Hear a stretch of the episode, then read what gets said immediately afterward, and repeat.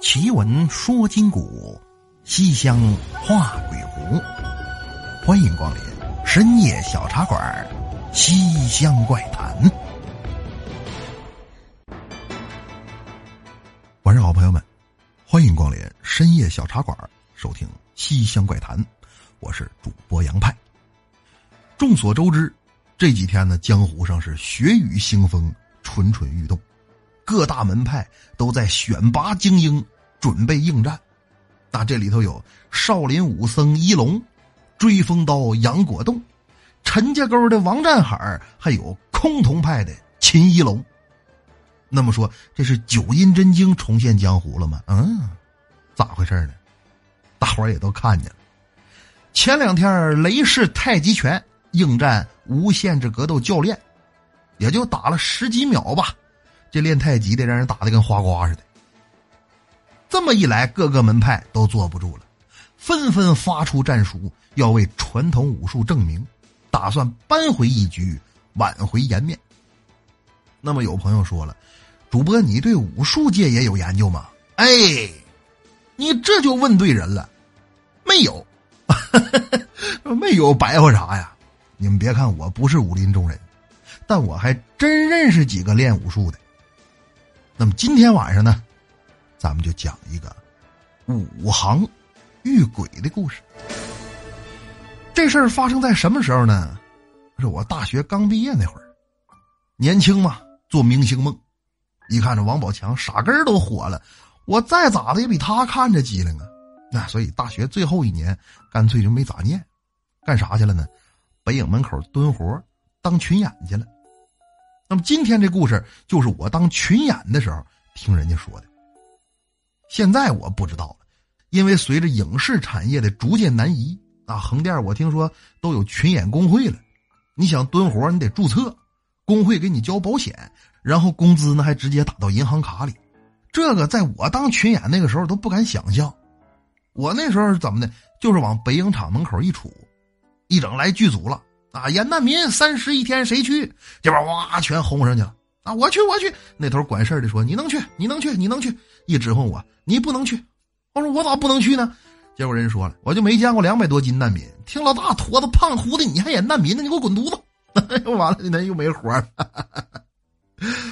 不过像刚才这个情况呢，那是极少数的。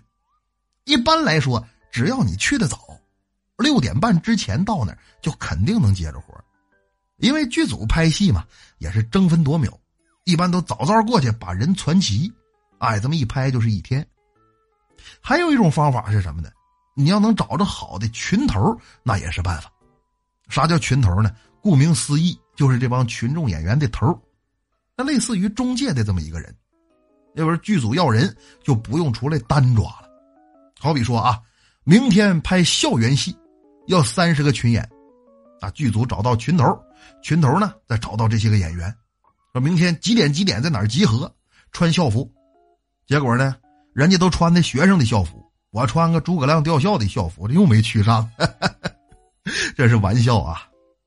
那么拍戏的地方啊，如果是在市里，你就自己坐车过去；那如果是郊区呢，一般有大巴车来接。那要是外地呢，有群头在这里头，外地戏可以去。但如果是自己蹲来的活外地千万不能去，咋的呢？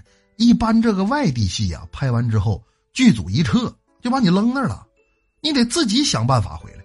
真是我就是嘛，有一回接外地戏，挺老远啊，感觉是新疆啊，是什么地方？拍完之后我一看人都走了，我怎么整呢？我得回北京啊，问问这是哪儿吧。逮着个人，啊，这人一脸胡子，戴个头巾，老乡啊，这新疆什么地方啊？结果这人说。新疆，不是新疆，我说那是哪儿啊？乌兹别克斯坦，这哪是外地呀？这是外国，反正是挺不容易的。那么说这么辛苦挣钱吗？我都不好意思说。可能现在吧工资高点了，但是我那时候当一天群演多少钱呢？三四十块钱，最低不低于三十，但是最高也没高过四十的时候。高过四十是什么情况呢？夜戏，哎，五十块钱一宿。那钱再多点怎么回事呢？要是能混上一句台词儿，这钱就多了。至少一百块钱。但是你得真能演啊，你不能上去让你说句话，你得吭吭哧哧在笑场，那不行。另外，你得跟群头关系好，他才能让你上。那么说，还能再多挣点吗？群演来说，这就到头了。啊，再多挣点那就得是有点功夫的了。不有那么句话吗？叫“学好文武艺，货卖帝王家”。从古至今，人们习文练武是为了啥呀？书念的好不用说了啊，仕途登峰，位极人臣。那你看达康书记现在多受欢迎。那么练武术能不能出去呢？太上层的咱们不方便说，单说商界大佬的这些个保镖，那不就是因为自己的武艺超群，才个个身家千万的吗？你像马云的贴身保镖李天金啊，这就是太极高手，一个人能打十好几个，所以每次马云出门带他自己就够了。啊，王健林的保镖叫什么呢？叫魏峰，这人是练摔跤的。你看当年康熙擒鳌拜就是训练了十三个布库手，也就是摔跤手。哎，所以王健林出门带十三个保镖。那李嘉诚的保镖叫什么呢？那就不好说了。李嘉诚出门带八十多个保镖，怎么的呢？九六年，他儿子被人绑架，给他吓着了，所以从那之后，李嘉诚出门，那家伙比康熙微服私访记带的保镖都多。那么，这个当保镖是练武的一条路，另一条路是什么呢？不有那么句话吗？叫丑功夫尊把式。啊，你看那高手过招，一般都没啥观赏性，倒是武术表演、拳脚套招啥的，你看着精彩。所以，这另一条路就是咱今天说的这个武行。当然了，武行也分高低贵贱。你别看这些个武校，这又少林那又武当的，这都是私人办学。真正高级的是什么呢？还得是正规体校的武术专业大学生。哎，这是正路，参加个国内国际的比赛呀，进个省市的武术队啊，都从这里头来选拔人才。比这个低一档的呢，就是咱们说的这个私人武校了。不过这个私人武校也有它的好处，什么呢？一般有办学能力的人呢，他也拥有一定的社会资源。要不广告咋说包教包会包分配呢？你学完了得给人找工作呀。所以这个武校毕业，一般参加个保镖公司啊，或者是给你安排演出的机会。那么再低一档的呢，那就完了，那他就是自己在家练过。也没个传授，也不认识谁，基本上跟我们这些群演没啥区别。可是，一旦剧组临时传人，那就保不齐现场掉链子，需要临时找个能打的。这个时候，这一部分人工资比我们高。我问过，当时我是三十块钱一天啊，这人是八十一天，但也是演一些无关紧要的镜头，想要出人头地非常困难。那么今晚这故事。就是我混剧组那几年，听人家讲的。哪个剧组呢？我一说你们都知道。看过湖南台那个《爸爸去哪儿》吗？有一个地方叫陵水举人村，啊，就是门头沟一个千年的古村，现在已经是旅游景点了。你们去看什么饭店呐、农家乐呀都有了。可是我拍戏那个时候，这村子挺普通，也没有什么人，年轻的呢就都出去打工了，村里全是老头老太太。我拍那什么戏呢？胡歌主演那个电视剧版的《神话》第十一集，你们看，一帮村民追车啊，那个飙车戏里头就有我，我都不好意思说。三伏天热呀！你看人家主演有助理啊，给支上折叠的椅子，打上伞，找阴凉的地方休息。我们这群演呢，就跟民工一样啊，席地而坐。但是我还老盼着能跟人家近点就这么着。我才听着今天这故事，谁讲的呢？就是这帮武行，但是他们说的这故事的主角我不认识，不知道是谁，听着叫峰哥，那咱们呢也就管他叫峰哥。再说这峰哥呀，刚入行的时候，就是我说的那种最低档的动作演员，接不着戏。为啥呢？这个舞刀弄枪的买卖，你功夫怎么样？人品怎么样？没人认识你，谁敢用你？你们看动作戏，一大帮人在那打，里三层外三层，好像都会两下子似的。其实呢，最里头的主演肯定是近景真人，拉远了用替身。围着主演的这圈他是跟组的五行。再往头一层呢，这是临时的五行。最外头的，哎，就是群演，拿镐把在那呜呜喳喳的。其实呢，根本不允许往前凑。所以峰哥当时呢，就还只是群演，看着人家在前边打，他着急呀。我啥时候能再往里头一层呢？那天天收工之后，晚上回去一个人琢磨。那么剧组如果拍戏时间长啊，他安排住宿。有这么一回，收工就已经是晚上十一点多了，把人和东西都折腾回来，这会儿就后半夜了。峰哥上火睡不着觉啊，就坐在宾馆当院在这抽烟。这个时候就看见院子正当中有人在那练功呢。走过一看，我的天哪，这身段可以呀！出手软如棉，沾身硬似铁，一看就是练家子。这应该是组里的武行。这人一看峰哥来了，主动打招呼：“雷猴啊！”哎，你看还是个香港的武行。峰哥说：“啊，雷猴，雷猴，我就是看看你打拳，你打的真猴啊！”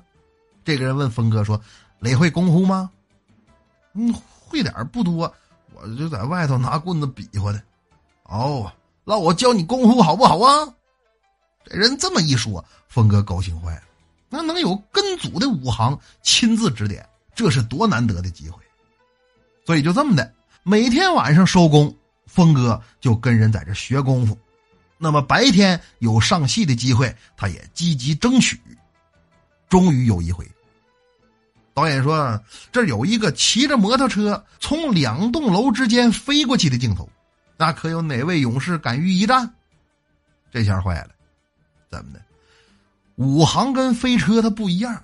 你看，有的人你让他从四层楼跳下去，他敢；但是你让他开车飞高楼，他不敢。那么临时请特技演员嘛，不赶趟这条片子着急要，那怎么办呢？就在大伙全都一筹莫展的时候，有人说：“哎，群演里头那个小峰，我看他也会两下子，没事还挺积极的。要不然问问他敢不敢呢？”反正现场道具组什么都计算好了，只要这下油门拧到底儿，肯定能飞过去，最多就拽一下子。废话，就拽一下，你咋不上呢？我怕拽楼下去，那你都怕，他不怕吗？咱问问呗。结果导演把峰哥叫过来，啊，说小伙子，我看你是个人才呀。现在有个镜头，八百块钱，你拍不拍？峰哥说有镜头，你别说给我八百了，只要能让我上戏，我给你八百都行。什么镜头啊？导演说了一句：“飞车。”来到楼上，峰哥往下一看，我的妈，真高啊！腿肚当时就突突了。这家要掉下去，直接就得拽成照片啊！那么说干不干呢？俗话说得好，“富贵险中求。”你看为啥都管成龙叫大哥？人家真玩命啊！干！就这么的，各单位全都准备好。要拍这条飞车戏，可是赶的太寸了。就在峰哥加速拧油门的时候，脚上出汗，鞋里头光不出溜的，这一下子给车升了一档。开过车的朋友都知道，档位上去了，如果转数没跟上，这车动力就不行。这下子完了，强行飞车动力不足，肯定飞不过去。那么说刹车吗？刹车也不行。眼瞅就到起飞点了，这个时候刹车刹不住，照样掉下去。这时候整个剧组的人全都看出来了，车出问题了，这速度没有达到既定的要求，给这制片人心疼的呀。有人说是心疼峰哥吗？哪儿啊？他心疼钱，演员死了，剧组得赔钱，制片人是干啥的？那就是管钱的。所有人屏息凝神，有的胆小的捂眼睛都不敢看呢。可就在峰哥已经飞起来那么一刹那，眼看着离着陆点还有这么几米的距离，而峰哥的身形已经开始向下坠去。可就在这时候，大伙却亲眼看见有一股无形的力量推了峰哥一下，这人就着这股子劲儿，重重的摔到了既定的着陆点上。而那辆摩托车，却伴随着一阵爆炸声，在楼下燃起了熊熊的火焰。这时候，所有人全都站起来了，掌声没有掌声。刚才那幕实在是太过于不可思议了，这人眼瞅就要掉下去了，哪儿啊？就半路身子一起空，导演赶紧看监视器，那就是录像机呀，可也奇了怪了。这机子虽然把整个过程都录了下来，可是就在峰哥二次起空的那几帧，却被一片过度曝光的白点儿给挡住了。赶等峰哥重新回到片场，这戏的武术指导曹荣迎上前来。我说：“曹荣，你不知道啊？我说角色你能想起来，就是那个我欲成仙，快乐七天，《西游记后传》。”啊，那里头他演孙悟空，曹指导上来就问：“刚才是怎么回事呀？”曹指导香港人，峰哥说：“我我我我我也不知道啊，我刚才换挡换错了，眼瞅就要掉下去了，这时候不知道哪儿来这么一股子劲儿，推了我一把，这才捡了一条命啊！”大伙都说：“哎，好好好，没事就好，没事就好。”曹指导接着问：“小伙计，你会功夫吗？我以前会点啊，进组之后呢，又跟武行大哥学了点嗯，不错不错，你这么有胆识，以后就跟着我的武行一起做工，好不好啊？哎呀，曹指导，我求之不得呀。嗯，那你现在都会什么功夫？我会。一宗拳、二元拳、三躺拳、四通锤拳、四把岳家拳、五战拳、五虎爬山拳、六合拳、六合八法拳、七圣拳、七星防友拳、八仙拳、八极拳、九进飞龙拳、十把内外拳、十二勾拳、十三太保拳、十三抓少林拳、一十八内闪翻拳、二十四擦马拳、三十六匕首拳、七十二横拳、小石拳、一百零八罗汉拳。等一等，这个罗汉拳你是跟谁学的呀？哎呀，曹指导。您是真懂功夫，这些个拳法里头，单就是这个罗汉拳是我最近才学会的，还不是外人，就是咱们剧组里头一位武行教给我的。那天天晚上收工之后，我就跟他学两下子。哪一个武行啊？啊，也是香港人，一身短打的衣靠，黑裤子白背心我还纳闷呢，那是平时白天怎么看不见他呢？啊，对了。他说：“他叫阿东。”峰哥这话一说出口，曹指导扑棱一下子坐地上。啊，阿东，他是不是左边眼睛上还有一个刀疤呀？对呀，曹指导，您怎么了？哎，告诉那个制片人去买一些祭祀的东西吧。阿东他回来了，怎么回事呢？这阿东，就是之前组里的一个武打演员。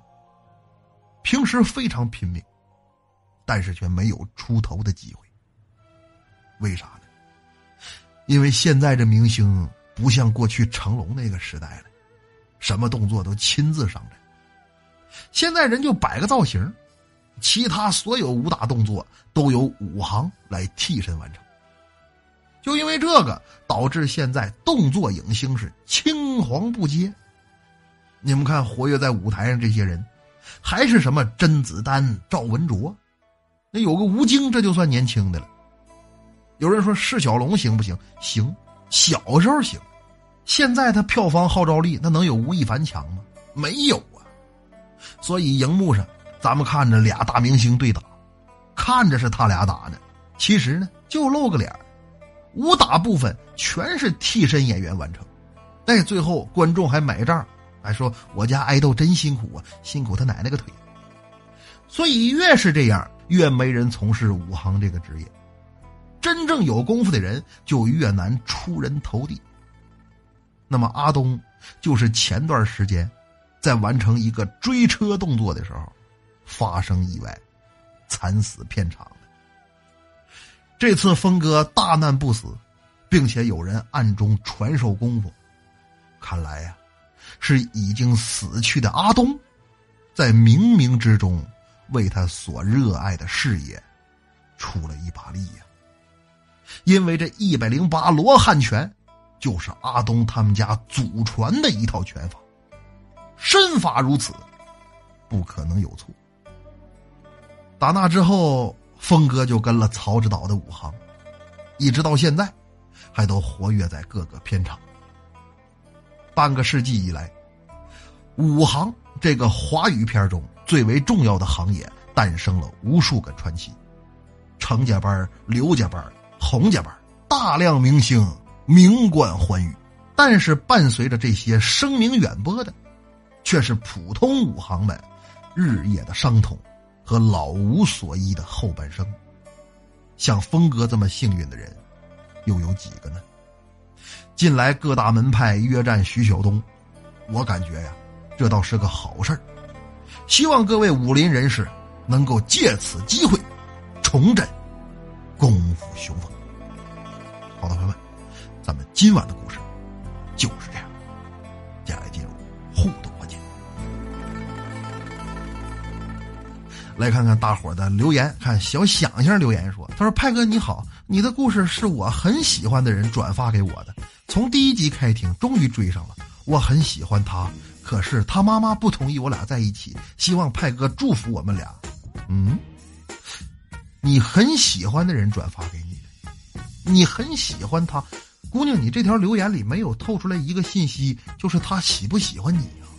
嗯，有没有可能是他不喜欢你，然后借他妈的口来拒绝呢？孩子，我祝福你啊，祝你拥有我这样高超的智商和冷静的推理能力。再来看搁浅那人生留言说说派哥呀，你这些故事到底是真实存在的，那还是改编的？啊，兄弟们，我在这跟大伙发誓，所有故事全是真的。如果有半点胡编乱造，我杨派天打雷。我我我我我重说啊，还是有一定的杜杜撰成成成分。大家的娱乐第一，别太当真。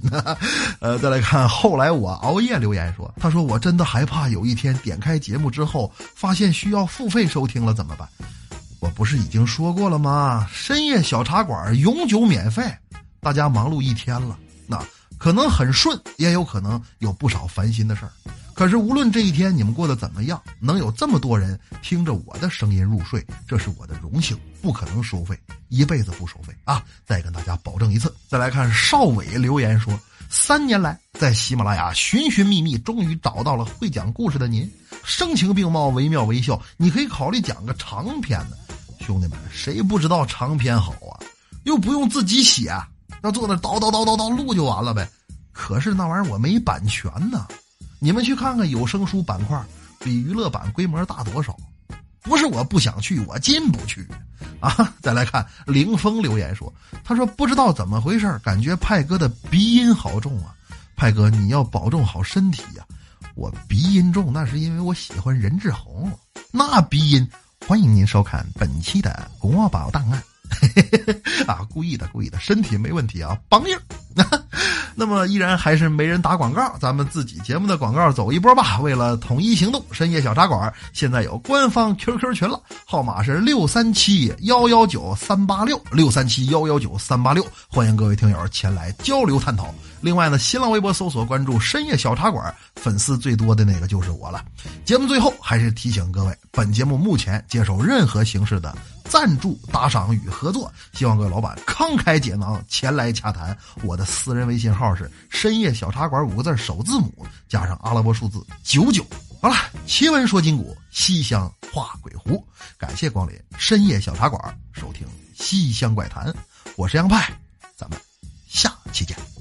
订阅、点赞、留言、转发，不要忘了哟。我的弹幕组啊！唱赞歌，只会流汗不会流泪，不懂后退只会奉陪，只想尝到挑战的滋味。吃一点亏已无所谓，受一点苦也无所谓，一身伤痕换一份体会。怎么能够将白变黑？怎么能够将是变非？怎么能够眼睁睁看着世界不分真伪？做到问心无愧，代价不菲。只要做得对，就是最大的安慰。不管是谁，只活一回，对得起自己，也就不必说后悔。问天问地问心无愧，只要做得对，不管有没有人陪，不管是谁，只活一回，对得起自己，永远不问痛不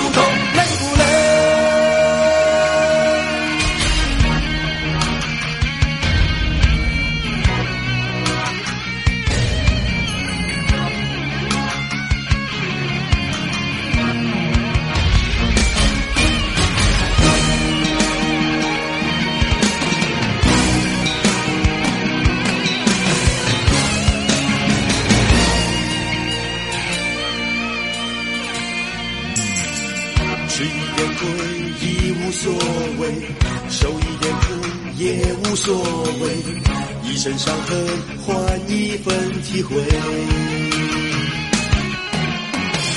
怎么能够将白变黑？怎么能够将是变美？怎么能够眼睁睁看这世界不分真伪？做到问心无愧，代价不菲。只要做得对，就是最大的安慰。不管是谁，只活一回，对得起自己，也就不必说后悔。问天问地问心无愧，只要做得对，不管有没有人陪。不管是谁，只活一回，对得起自己，永远不问痛不痛，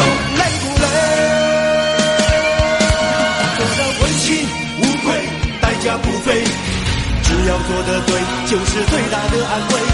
不管是谁，只活一回，对得起自己，也就不必说后悔。问天问地问心无愧，只要做得对，不管有没有人陪。不管是谁，只活一回，对得起自己，永远不问痛不痛，累不累。